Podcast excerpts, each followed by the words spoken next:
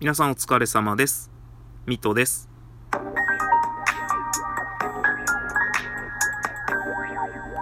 はい。というわけで始まりました、阿佐ヶ谷ノックアウトです。本日はですね、ちょっとお知らせというか皆さんにお力を貸していただくべくというか、皆さんのお知恵をお借りするべくというか、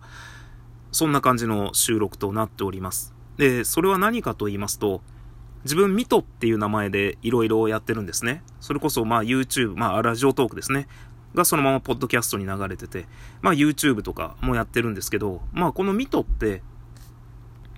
この本名をもじってミトにしてるんですよ。で、その、まあそれにつく枕言葉というかなんというか、まあ、ミトさんの日々の出来事をいろいろ記録するという意味で、ミトの日々っていう感じの名前にしてて、で、それひっくり返して、の日々ミトっっていう名前でね、いろいろやってるんですよ。なんで僕の野日々ミトっていうのは、まあ本当だと、ミト野日々になるので、まあミトの方がね、名字になったりするんですけど、まあ、それはめちゃくちゃどうでもいいことなんですけど、まあ僕の中だけでね、そう思ってるっていう感じなんですけど、ただですね、あまりにもこう、ミトだけでいろいろやっていると、やっぱり人からね、ミトさん、ミトさんって呼ばれることがあって、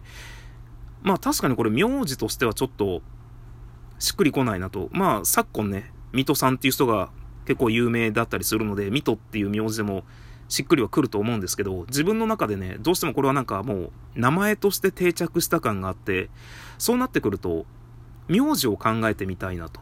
まあ今の野日々水戸の、その、水戸野日々のの日々の部分をこう取っ払って、さらにまあ名字だと自分の中では認識していた水戸の部分を名前にして、何かこう、名字をつけたい。このなんとか水戸。でも、ラジオトークの活動は、まあラジオトークの活動イコール、ポッドキャストの活動ですね。まあありがたいことにいろんな人に聞いていただいているというこのポッドキャストの活動を全部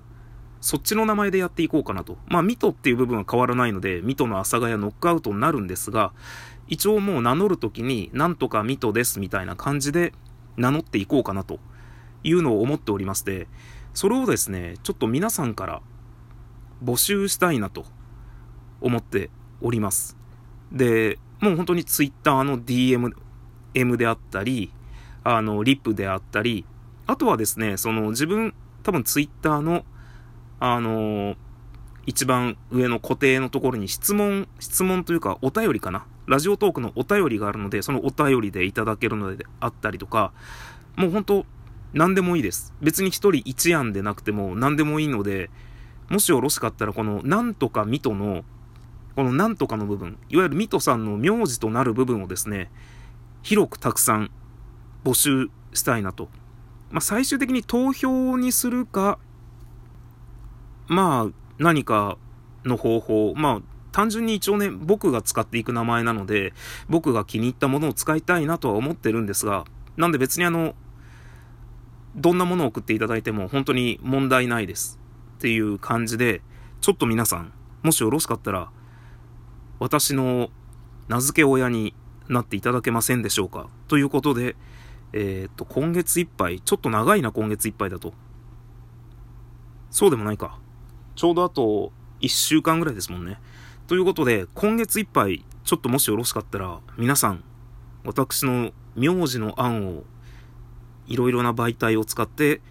いろいろなこう、なんというか、何かを使って SNS などを駆使してですね、私に届けていただいてよろしいでしょうか。その中から、えー、っと、まあ、いただいたものはね、ポンポンポンとメモっていくので、まあ本当に早ければ、えー、特に何もなく、えー、31日まで応募して、1日にはもう決めようかなと思っております。ということで皆さん、お力をお貸しください。よろしくお願いします。私の名付け親になってください。それでは、さようなら。